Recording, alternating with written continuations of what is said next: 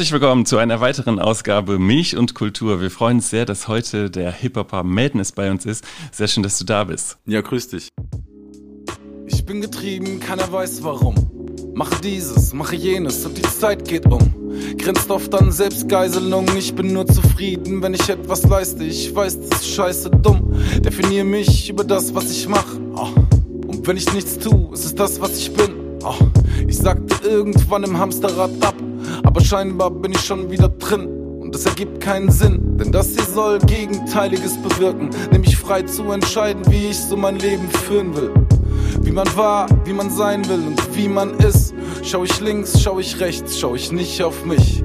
Alle Vollgas, aber am Ende, ich lass rollen grad. Zieh die Handbremse, das hier soll mich erinnern, wenn ich dich dran denke. Es geht immer los in dieser Sendung mit einem Spiel, das heißt kurze Frage, kurze Antwort. Und die erste kurze Frage, die ich dir stellen will, ähm, der letzte Song, den du gehört hast. Ähm, Heute, gestern, außer von deinem Album. äh, heute, gestern, ich habe einen Song von, von meinem DJ gehört, beziehungsweise äh, er ist auch eigenständiger Künstler. Nix heißt er. Äh, an einem Album sitzt er und ähm, der hat mir seine neue Single gezeigt. Welchen Film hast du zuletzt gesehen? Weißt du das noch? Ähm, der letzte Film, den ich gesehen habe, war. Das ist schon echt ein bisschen länger her, weil ich irgendwie müde wurde, Filme zu gucken während der Pandemie. Boah, äh, sorry, es fällt mir gerade, es fällt mir gerade nicht ein. Nicht Was ich schlimm. als letztes gesehen. Ist schon Äh, länger her. Du hast mit, bist schon mit mir vielen Musikern zusammen aufgetreten. Mit wem würdest du gern nochmal auftreten? Ein kleiner Traum, der sich noch nicht erfüllt hat für dich. Naja gut, wenn, wenn ich mit Kendrick mir die Bühne teilen dürfte und wir einen Song machen, wo wir uns Zeile für Zeile abwechseln, dann wäre das schon auf jeden Fall nicht schlecht, sage ich mal. Willst, willst du auf jeden Fall machen. Ja, würde ich sehr, sehr gern machen. Das letzte Buch, das du gelesen hast? Ähm, tatsächlich von Hubertus Koch, ähm, so ein Gedichtband, den er mir geschickt hat. Ja, Brandloch. Ah ja. Brandloch war es. Sorry. Äh, empfehlenswert? Äh, ja, finde ich schon. Also es sind ja so Notizen äh, an sich selbst quasi von ihm und äh, so kleine äh, Geschichtchen oder Episoden kann man auf jeden Fall empfehlen. Was macht Corona mit dir gerade? Wie fühlt Noch sich nicht das so an? sonderlich noch nicht so sonderlich viel. Ich habe das Glück, dass ich mich so voll reingestürzt habe in dieses Album seit Pandemiebeginn und ich dadurch so äh, so gut beschäftigt bin, dass ich das gar nicht so krass mitbekomme, weil sich viel halt einfach im Studio oder am Schreibtisch abspielt. Ähm, desto weniger es jetzt wird an Arbeit und umso mehr die Promo abflaut, desto mehr ist auch Pandemie für mich da und äh, ich muss mich mit auseinandersetzen. Ich habe aber für mich da einen positiven Ansatz, wenn das halt jetzt so weitergeht und man nur spekulieren kann, was man ja schon seit einem Jahr eigentlich macht, dann ähm, wird halt weiter Mucke produziert und ähm, eine Lösung dafür gefunden, bis es wieder auf die Bühne geht. Also ich sehe das eigentlich relativ entspannt.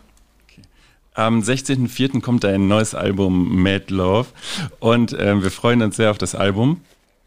Du warst vor kurzem in der Sendung U oder bei UFM zu Gast und da durftest du eine Frage stellen an jemanden, äh, an den nächsten Gast, glaube ich, ganz am Ende. Weißt du noch, was das, was die Frage war, die du gestellt hast? Ja, die Frage war, über welchen Diss an eine Person, glaube ich, äh, er ist sich erinnert, den er geschrieben hat oder den sie geschrieben hat und ähm, äh, inwieweit es ihm leid tut. Genau. genau. Die Frage würde ich dir gerne stellen.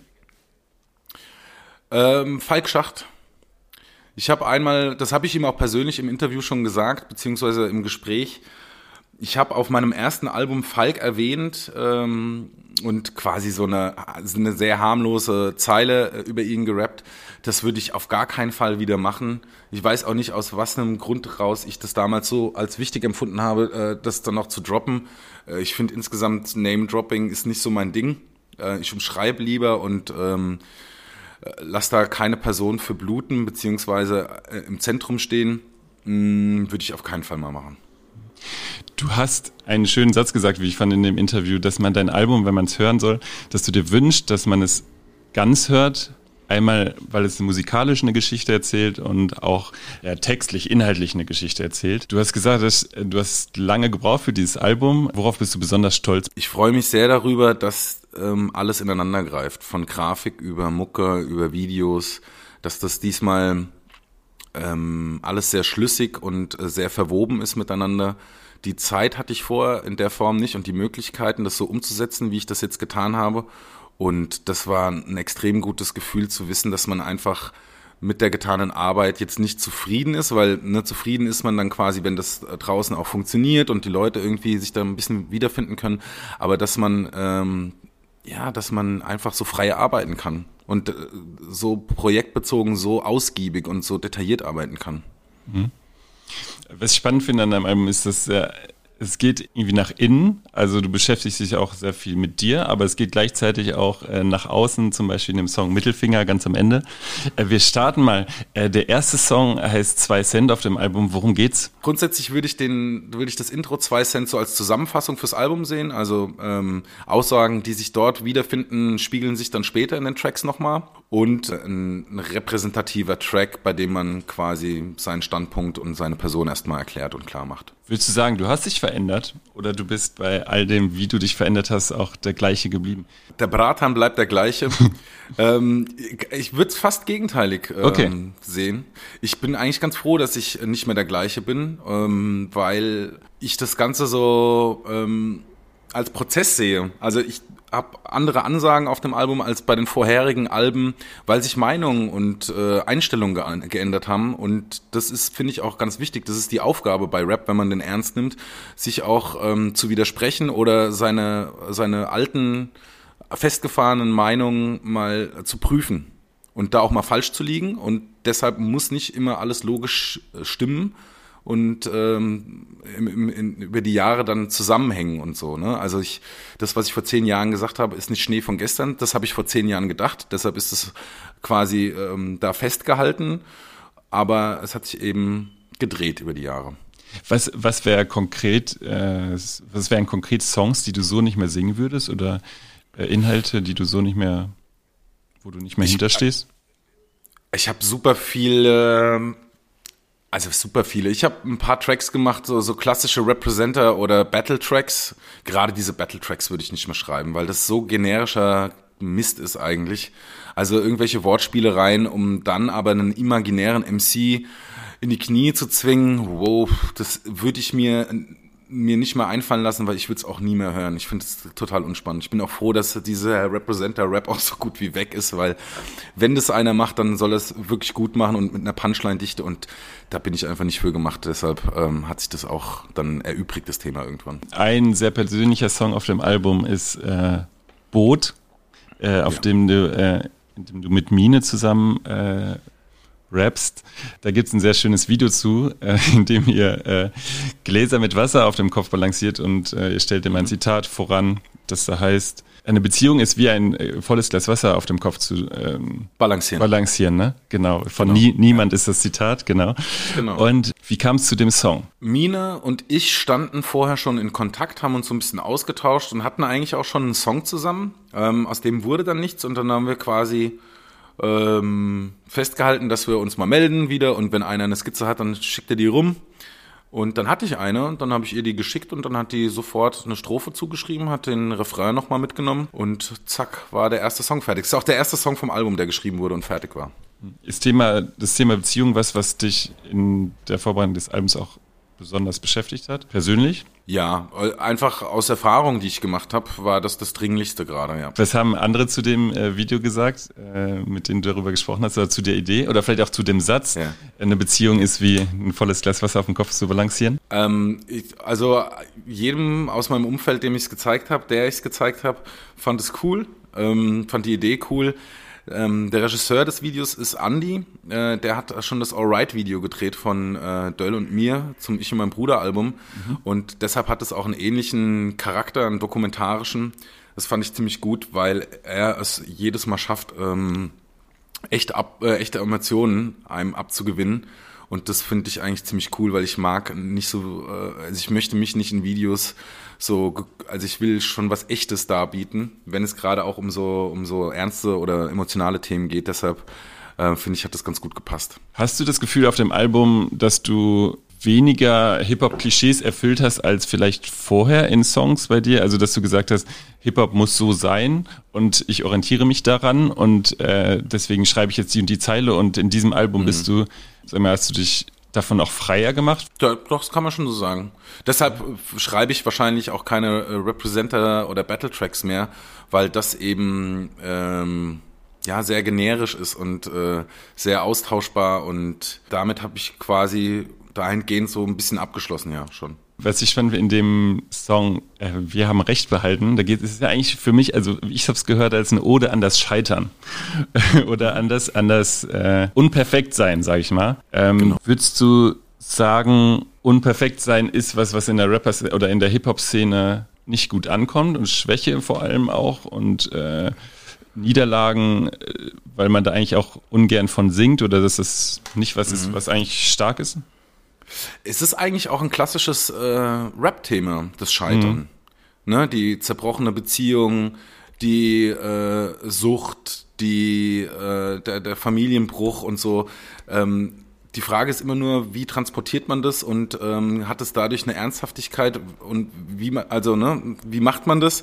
Ich glaube, es ist immer nur die Machart, die das dann cool oder hörbar macht oder eben halt cringe macht. Würdest du sagen, Scheitern ist auch cool im Hip-Hop? Ähm, Scheitern ist jetzt nicht das Coolste der Welt, weil das Scheitern sich ja immer in dem Moment richtig kacke anfühlt. Scheitern ist halt wichtig, um bestimmte Stationen äh, abgehakt zu haben und bestimmte Erfahrungen zu machen und dann eben seine Schlüsse draus zu ziehen, im besten Fall. Du singst ja von Niederlagen auch in dem Song Wir haben Recht behalten. Äh, was war das persönlich für dich, über was dich da beschäftigt hat und was, wo du auch gemerkt hast, da bin ich jetzt stolz drauf. Also wir haben halt unser Ding gemacht, da hat jetzt, ist jetzt nicht alles gut gegangen, aber das macht mich ja. stolz. Ja, weil ähm, das ein weil, weil, ich, weil das eine, eine krasse Ausdauer bedeutet, nach gewissen Scheitermomenten noch am Ball zu bleiben. Und der lange Atem, der zahlt sich halt jetzt aus, weil ich von der Mucke leben kann und sehr froh bin, das so praktizieren zu können. Ähm, genau, weil ich eben stolz war, dass man durch diese Entscheidung, diesen Lebensweg zu wählen und diesen Lebensstil zu, ähm, zu leben, ähm, dann doch die richtige Entscheidung getroffen hat. Ne? Mhm. Auch egal, wie viele Steine das erstmal auf dem Weg bedeutet hat. Ähm, es hat sich einfach gelohnt, durchzuhalten, weil der Kompromiss, nennen wir ihn 9 to 5 oder nennen wir ihn äh, Einfamilienhaushälfte, keine Ahnung, das hätte einfach nicht zu mir gepasst. Und damit wäre ich nicht glücklich geworden. Und deshalb ähm, ist mir dieser beschwerliche Weg jetzt im Nachhinein lieber als äh, ein Abfinden mit einer nicht coolen Situation.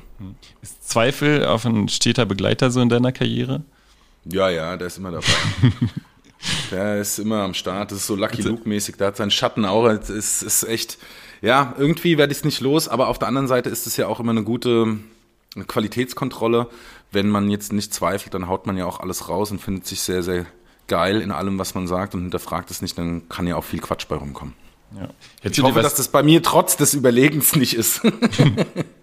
Hättest du dir was anderes vorstellen können, außer Hip-Hopper zu werden oder Rapper zu werden? Beruflich? Ja. Was, was wäre das gewesen? Ach, ich hatte da schon so einen Plan, ähm, auf den möchte ich aber nicht näher eingehen. Okay. Ähm, aber grundlegend kann ich mir da viele Sachen vorstellen, alles, was mit Hip-Hop zu tun hat. Und das muss nicht mal Hip-Hop selbst sein, sondern ähm, eine, eine Selbstständigkeit beibehalten und ähm, in Anführungszeichen Projekte zu starten, bei denen man halt seinen kompletten kreativen Input reingeben kann.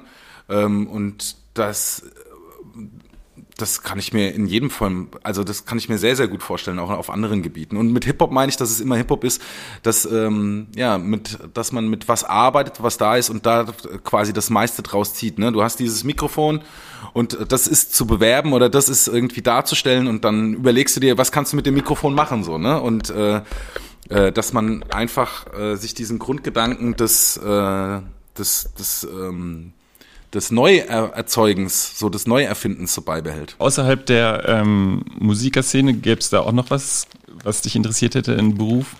Wie, äh, also was dich jetzt gereizt hätte von der Art des Art des äh, Machens. Ich sag mal, ein Bäcker, der schafft ja, ja auch irgendwas zum Beispiel, ne? Ein mhm. Produkt oder mhm. so. Irgendwas, was sich, ja. gesagt, geil Och, eigentlich. Da gibt's verschiedene Sachen. Ich, ich, ich finde Kochen geil. Also ich könnte mir sehr gut vorstellen, mich in, ähm, ins Kochen reinzustürzen und ein Koch zu werden. Mhm. Also würde ich die Zeit zurückdrehen können, dann wäre das auf jeden Fall was, was ich vielleicht mal angehen würde. Ich finde Restaurateure super spannend. Ich stehe total auf alte Möbel und äh, alte Sideboards und Schränke und sowas. Hab überhaupt kein handwerkliches Händchen, aber äh, finde ich spannend. Und ansonsten, ähm, ja, da gibt's viel. Ich könnte mir auch, aber das ist wieder Teil von Musik. Tourmanagement könnte ich mir sehr gut vorstellen. Das, glaube ich, würde mir Spaß machen. Also. Wie hast du gemerkt, dass das dein Ding ist, äh, dass Hip-Hop dein Ding ist, dass du das auch beruflich machen willst? Ähm, was waren da so, ist mal vielleicht, wie hast du das persönlich gemerkt und was waren dann noch Einflüsse, die dich daran bestärkt haben, äh, das zu machen, durchzuziehen? Ähm, ich habe also so die wirkliche Entscheidung für Musik und für Rap habe ich mit dem Ich und mein Bruder Album getroffen, zusammen mit Döll. Das war so der Start für uns beide, das als Profession ähm, durchzuführen. Ähm, ich mein Bruder hat mich da sehr motiviert auch, muss ich sagen, weil für meinen Bruder kein Plan B bestand, ähm, weitestgehend und das hat mir auch total ähm, ja, Energie gegeben, auch an die Sache so zu glauben und all in zu gehen, weil ich habe das vorher immer nur als Hobby betrieben. In dem Moment, als wir ich und mein Bruder rausgebracht haben, war aber das dann für uns beide klar, dass das jetzt nicht mehr der Fall ist und dass wir ja all in gehen. Jetzt kann man sagen, dein Album ist ja ein kleines Kunstwerk, wenn man die Vinylplatte sieht. Äh, kannst du vielleicht was äh, ganz kurz dazu sagen? Wie kam es hm. zu dem äh, Cover und aber auch es ist ja eine Pop-up-Kunst auch noch versteckt in dem Album? Ja, das ist großes Glück, dass sich das so entwickelt hat, weil der Plan war das nicht mit dem Pop-up. Das hat sich äh, über die Zusammenarbeit mit Max Löffler entwickelt, der äh, das Cover illustriert äh, und gestaltet hat. Wir haben uns viele unterhalten, haben gebrainstormt und ähm, dann musste irgendwann mal ein schwebender Bademantel aus dieser Platte erscheinen, weil das schlüssig war. Und ähm, das hat riesig viel Spaß gemacht, da sich so austoben zu können an dieser Platte und wirklich auch was zu finden, was einen Kniff hat und was so vorher vielleicht noch nicht da war. Also es gab schon Pop-ups und so, aber dass wir unsere eigene Welt dort stattfinden lassen konnten und das alles so mit dem mit der Musik verwoben ist, finde ich schon ziemlich cool. Was hat es mit diesem schwebenden Bademantel auf sich? Auf der einen Seite möchte ich die die Leute gerne interpretieren lassen, was damit gemeint ist. Auf der anderen Seite, wenn man sich das Cover genau anschaut, könnte eine Interpretation sein, dass äh, der fliegende Bademantel in der Mitte mit dem Herzkopf rauskommen muss, weil auf der Vorderseite des Covers hinter dem Bademantel mein Kopf an der Stelle meines Herzens ist. Kann eine äh, Interpretation sein, ähm, möchte aber auch andere zulassen. Ähm, ein anderer Song, äh, den du jetzt auch vor kurzem schon released hast, heißt Handbremse. Worum geht ja. es in diesem ja doch sehr eingängigen, eingängigen äh, Lied, das man auch gut im Auto, Auto hören kann, würde ich sagen. Ähm, ja. Worum geht's darin? Es geht um ähm, um die Aufmerksamkeit äh, sich selbst gegenüber zu auf, auf sich zu hören, zu, auf seinen Körper und also das klingt jetzt so eh so, ne? Aber einfach auf auf Anzeichen ähm, zu hören und die auch ernst zu nehmen, sich zwischendrin Pausen zu nehmen, nicht nur die ganze Zeit zu rennen, nicht nur beruflich zu rennen, nicht nur privat zu rennen, dem Haus hinterherzukommen, dem Geld hinterherzukommen oder sonst irgendwas, sondern einfach auch mal sich hinterherzukommen, zu fragen, lebst du gerade? Bräuchst du nicht mal ein Päuschen und ist es nicht auch mal okay, wenn du gar nichts machst? Weil ich habe so das Gefühl, dass gar nichts machen in unserer Gesellschaft so das Allerschlimmste ist, was du machen kannst. Ja. Aber chillen ist sowas Geiles. Faul sein, ne? Äh, faul so, sein. Ist eigentlich der Zustand, in dem vielleicht auch äh, gerade die kreativen Sachen passieren, ne? Vielleicht. Ich bin sehr selten und sehr schwierig faul. Also ich bin, ich hab's einfach, ich bei mir ploppt es sofort auf, dass das nicht gut ist, wenn man faul ist. Und bei dem Track ähm, wollte ich mir aber einfach auch mal selber aufzeigen, dass das gar nicht so schlimm ist und dass wir hier einfach nur eine Marschrichtung haben durch den, ja, durch das kapitalistische System, dass dir die ganze Zeit irgendwie vorhält, dass du machen musst, dich selbst optimieren musst, alles optimieren musst, alles um dich rum größer und schneller machen musst. Ähm, ich habe aber das Gefühl, dass die Leute damit nicht glücklicher werden. Ganz im Gegenteil. Dem verleihst du dadurch auch Ausdruck. Und es ist aber auch, ich höre auch ein Vertrauen raus, ne? Es geht alles seinen Weg. Also ja, ich glaube einfach, ähm, da kann man auch so auf sich selbst vertrauen. Also wenn man, wenn man da drauf achtet und so, dann weiß man ja, dass man nicht resigniert, wenn man jetzt mal eine Woche Urlaub macht oder sowas. Ne? Also es ist einfach, man braucht es und äh, man sollte sich dran erinnern, dass äh, Leistung äh, nicht das Leben bedeutet einfach. So dumm das klingt, es ist, ist sehr, sehr simpel und das würden wahrscheinlich auch sehr, sehr viele Leute unterschreiben, wenn man das so jetzt liest. Aber in der Umsetzung ist es brutal schwierig, bei mir als auch bei anderen Leuten, wenn ich mir das anschaue. Ich will gerne nochmal äh, zwei, drei Fragen zur Musikindustrie stellen oder in welchen Zwängen mhm. sich auch Musiker oder Hip-Hopper gerade befinden. Also äh, ich meine, Streaming-Dienste sind jetzt gerade, werden auch sehr kontrovers diskutiert. Gerade mhm. zum einen, weil sagen wir mal, Spotify nach 30 Sekunden schon mal äh, schon bezahlt und dann äh, ist es für Hip-Hopper gar nicht mehr so sinnvoll, einen 4-Minuten-Song zu machen, 5-Minuten-Song, sondern eher zwei kurze Tracks. Zum anderen auch, dass quasi das große Geld eigentlich in Playlisten verdient wird, ne? Und dass äh, Produzenten sich auch danach richten, sich Playlisten durchhören und sagen, das ist der Sound quasi. Ähm, ja. wie, wie siehst du das gerade? Wie ist das für dich? Ambivalent, ne? Es ist mhm. natürlich eine schöne Möglichkeit, dadurch, dass man ich agiere ohne Label, also ich bin mein eigenes Label. Äh, ich arbeite nur mit einem Vertrieb zusammen. Äh, du hast natürlich die Möglichkeit, deine Musik so zu präsentieren und einer großen, einer großen Hörerschaft vorzustellen, wie das vorher halt nicht möglich war. Auf der anderen Seite verdient man sehr wenig Geld mit Streaming. Und ähm, ich habe da eigentlich gar keine wirkliche Meinung zu, weil ich streame schon, aber bin Vinylhörer und habe das in letzter Zeit immer mehr für mich angenommen, weil ich das irgendwie ich kann mich da mehr auf die Mucke konzentrieren, wenn ich das Cover in der Hand habe. Deshalb ähm, beschäftige ich mich da jetzt gar nicht so mega viel mit gerade.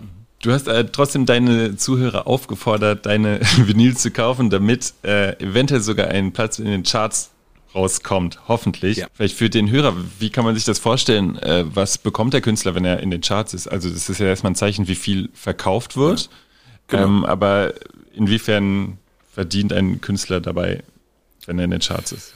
Kannst du das sagen?